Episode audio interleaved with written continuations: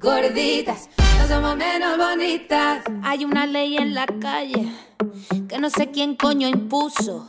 Seguramente un agente con el gustito en el culo que dice que una mujer debe ser de una manera con unas ciertas medidas y las demás quedan fuera.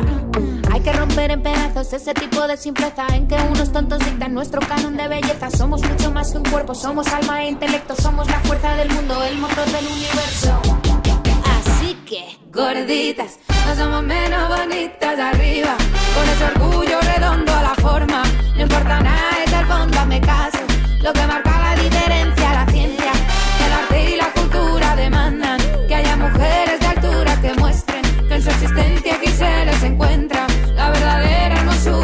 Aparte, esto tiene sabrosura.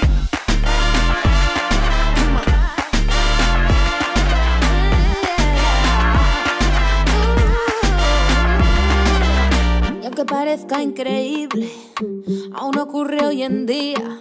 En la calle, en el cole, en la tienda, en la oficina. Nos tratan muy diferente, dependiendo de la talla.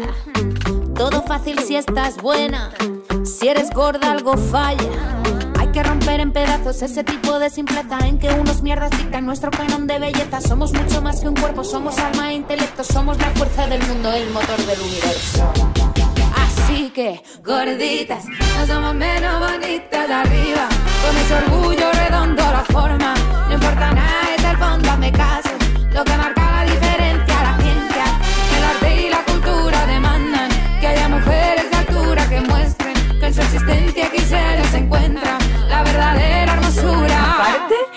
tiene sabrosura.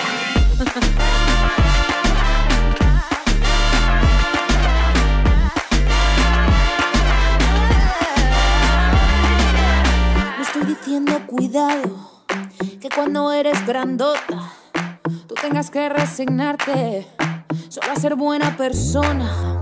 Las curvas me molan todo, y cuando me veo en bragas, no puedo evitar pensar que es que te caes.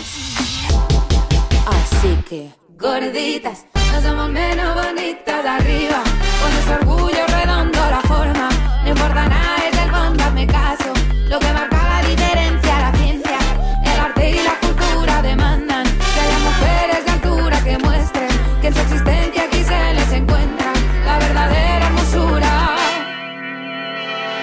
Aparte, esto tiene sabrosura.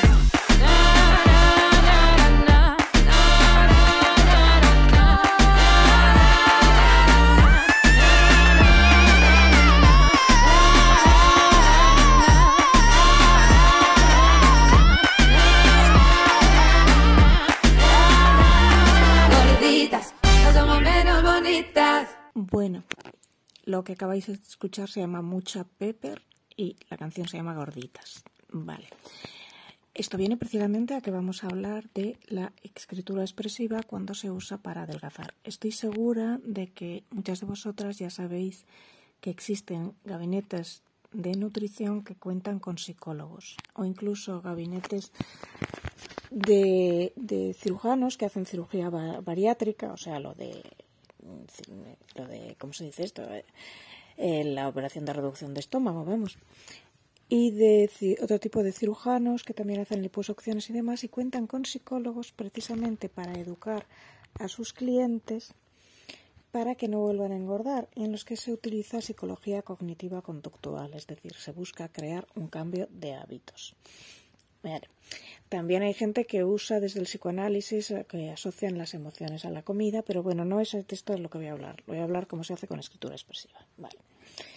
Voy a contar un caso que es más o menos real y que eh, cambio la situación. No pongo el mismo sitio, no se hizo en ese sitio, pero los sitúo en Sevilla para que más o menos os hagáis una idea de cómo era. En, en el caso real no se hizo en ese sitio y los nombres han sido protegidos y estas cosas. Bien. Se trata de una pareja que acude a un gabinete de, o sea, han intentado adelgazar mil veces, todo lo que han conseguido ha sido efecto rebote, es decir, estar cada vez más gordos. Él pesa 120 kilos y ella 90 y pico. eh, él necesita adelgazar urgentemente porque ha tenido un accidente isquémico. ¿Qué es un accidente isquémico? Pues lo previo a un ictus. Normalmente eh, alguien se desmaya, se cae, se despierta, no recuerda lo que le ha pasado mm, y bueno, y él tiene la tensión arterial muy alta y además sobrepeso, con lo cual se está jugando el ictus, es decir, tiene que adelgazar sí o sí. En cuanto a ella, pues no consigue quedarse embarazada. Y seguro que me decís, yo tengo amigas de 120 kilos que se han quedado embarazadas. Sí, cierto, pero lo normal es que si estás en infrapeso o en sobrepeso, te sea más difícil quedarte embarazada. En infrapeso porque el cuerpo necesita los nutrientes para sobrevivir y entonces deja de tener reglas para no perder hierro. Y en infrapeso, digo, y en sobrepeso es difícil quedarse embarazada por algo que tiene que ver con los estrógenos y el tejido adiposo, que no os lo voy a explicar aquí, que no viene a cuento, pero que dificulta la ovulación. Normalmente las mujeres mm, con sobrepeso sí tienen reglas, pero a veces no ovulan, ¿vale? Es decir, tú puedes tener reglas y sin embargo no ovular y puedes ovular y no tener reglas también. Pero bueno, vamos a irnos de, no nos vamos a meter aquí. Eh, creo que sí que, eh, perdón, perdón, perdón. Aquí he metido la pata. Si tienes reglas, sí ovulas, vale. Eh, pero bueno, da igual, no nos metamos aquí. Normalmente es cierto que con sobrepeso en general es más difícil quedarse embarazado. No en todos los casos. Todas vosotras conocéis a alguien que se ha quedado embarazada con 100 kilos y con 120, pero no es lo normal. Vale. Estas dos personas se presentan en este gabinete, repito, después de muchos intentos por adelgazar que normalmente conseguían, entraban en una dieta, adelgazaban y volvían a engordar con efecto rebote. Entonces, la persona que está ahí les dice, mira, eh, muy bien, eh, han conseguido un descuento porque van juntos y pretenden ir juntos todo el rato porque trabajan juntos y viven juntos. Entonces ella les dice, no, yo os tengo que tratar por separado. Y ella, eh, se llama Alfonso y Eva, pues Eva se enfada muchísimo que cómo que les tiene que tratar por separado, porque si ellos trabajan juntos y viven juntos, pues más o menos tendrán que tener la misma dieta, ¿no? Entonces la otra le tiene que explicar, mira, tú eres un hombre, él es un hombre, tú eres una mujer, vuestra historia de vida es diferente, los tengo que tratar por separado y verlos por separado. Y ella se enfada mucho porque si él va, ella quiere ir. Ella quiere asistir en las sesiones en las que él esté. Esto es importante, tenedlo en cuenta. Luego tienen mm, prácticamente una bronca la psicóloga y ella, no una bronca, mm, obviamente, pero bueno, un intercambio de opiniones, en la que la psicóloga le viene a decir, mira, si esto es lo que quieres, os devuelvo el dinero y te vas, pero por separado nos voy a tratar. Bien, llega la siguiente sesión y aparece él. Eh, se les pide dos cosas. La primera es que anoten durante una semana todo lo que se metan en la boca. Da igual si es un té con sacarina, da igual si es un agua con gas, da igual eh, lo que sea, si es un puñado de pipas. Todo lo que vayan ingiriendo lo tienen que ir anotando durante una semana, ir con una libretita y anotar todo. Lo segundo que se les pide es que vayan con una, unas fotos, eh, y bueno, yo os explicaré lo siguiente. Les pide que traigan unas fotos de los momentos más importantes de su vida, tipo esto es de pequeño cuando hice la comunión. Esto es cuando me casé. Esto es cuando gané el campeonato de slalom, yo qué sé. Incluyendo también los momentos malos, tipo esto es cuando se divorciaron mis padres o cuando me dejó mi novia. Que traigan fotografías que consideren relevantes de los momentos más importantes de su vida y que no traigan más de diez. Vale. El primero que llega es él. Cuando entra, pregunta muy, muy preocupado si le puede garantizar que su mujer no se va a enterar de nada de lo que va a contar. Obviamente la psicóloga le dice que tiene la garantía total y hay un acuerdo de confidencialidad. Entonces, lo primero que él no quiere que su mujer no sepa, sepa es que él ha ido apuntando lo que come y claro, ellos presuntamente siguen una dieta, pero los dos siguen engordando. Y él engorda porque él bebe él es comercial, ya diremos de dónde, y cuando sale para hablar con clientes siempre se toma una caña. Y con la caña van unas patatitas o va lo que toque. Entonces, a lo largo del día, cuando ha ido anotando, se ha dado cuenta que puede beberse hasta 10 cervezas diarias. Claro, si está gordo, porque además las cervezas van con sus correspondientes eh, patatita o tapa o quicos o aceitunita o lo que sea. Segundo, trae las fotos de lo que es su vida, ¿no? Entonces, enseña su foto de pequeño con su familia. Es un chico delgado. Eh, y bueno, se, eh, trae fotos de pequeño con su familia, otra de joven con su equipo de natación, que él eh, estaba en un equipo amateur de natación, en un grupo, con su novia. Luego va la boda y luego va el nacimiento de su hija. Vale. Se le pide que más o menos escriba cómo se ve, por qué cree que estaba gordo, por qué cree que estaba delgado y va saliendo su historia de vida. Su historia de vida es, él viene de una familia muy conservadora que le exige mucho, mucho, mucho, pero él eh, como que quiere mucho a sus padres, pero a la vez quiere vivir la vida que llevaron sus padres y la vida que llevaban sus padres pues es un matrimonio muy conservador. Él vive en un barrio que está bien, un barrio de, dinero en, en, Sevilla, pero su familia no es de los ricos del, del barrio. Es decir, en el barrio viven familias muy adineradas y familias que no. En el caso de él, pues el abuelo, por parte de padre, sí que tuvo dinero y por eso han, heredado ese piso, pero en realidad su padre y su madre no tienen mucho dinero, son un poco los pobres del barrio, ¿no? Pero él es muy popular porque tiene una novia que es la que tiene dinero. Entonces, esa con esa novia, pues puede codearse con lo mejor del barrio, em, conoce a gente muy importante y gracias a sus contactos se pone a trabajar de joven sin haber sin tener una carrera, pues de contable en, una empresa que está bien, ¿no?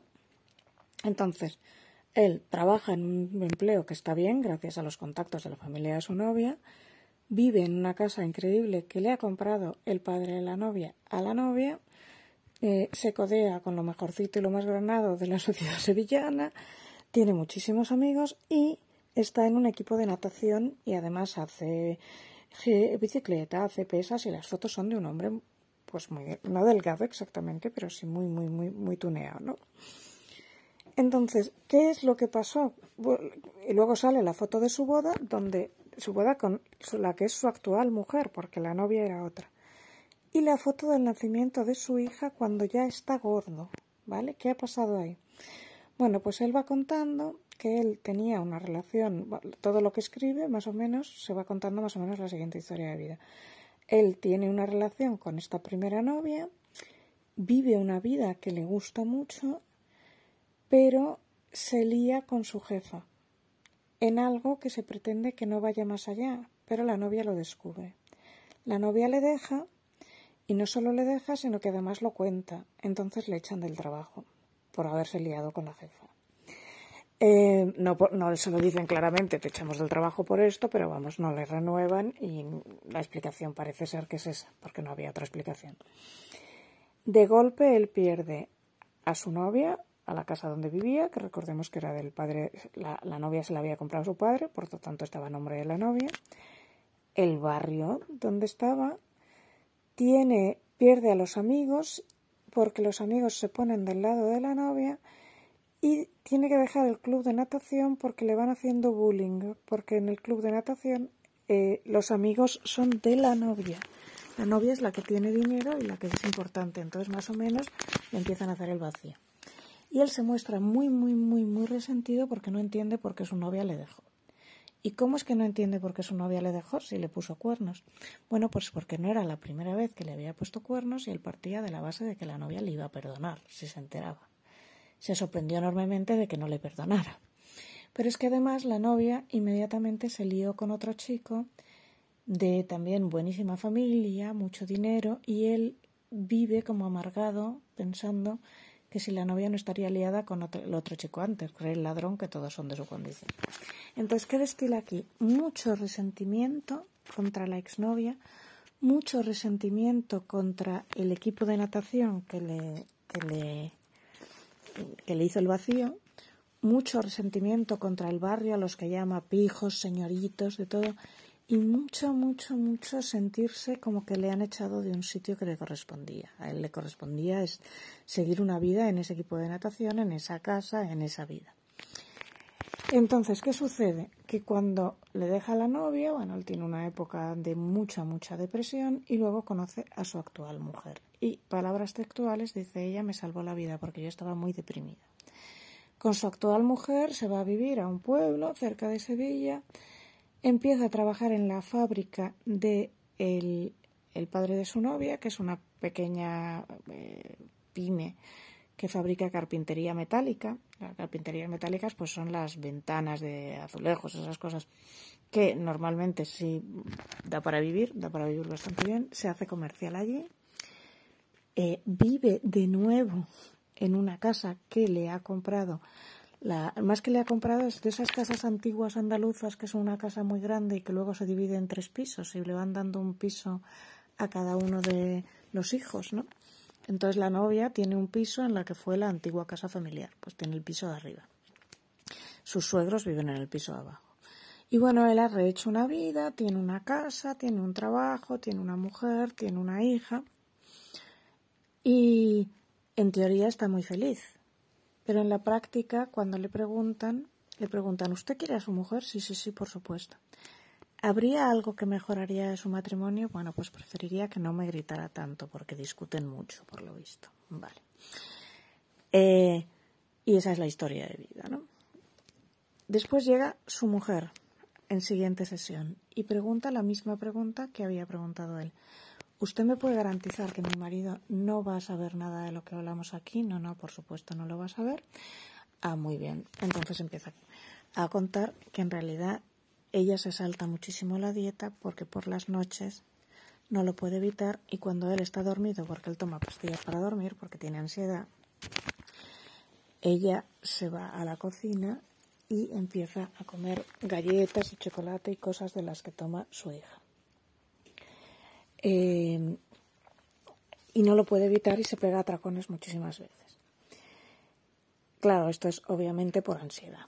Y además estas atracones nocturnos al final crean un problema porque crean picos hipoglucémicos y eh, esto es la pescadilla que se muerde la cola. Empiezas por ansiedad, pero acabas porque tienes un craving por la noche porque necesitas ese azúcar. Es largo de explicar, pero bueno, que os lo explique un nutricionista.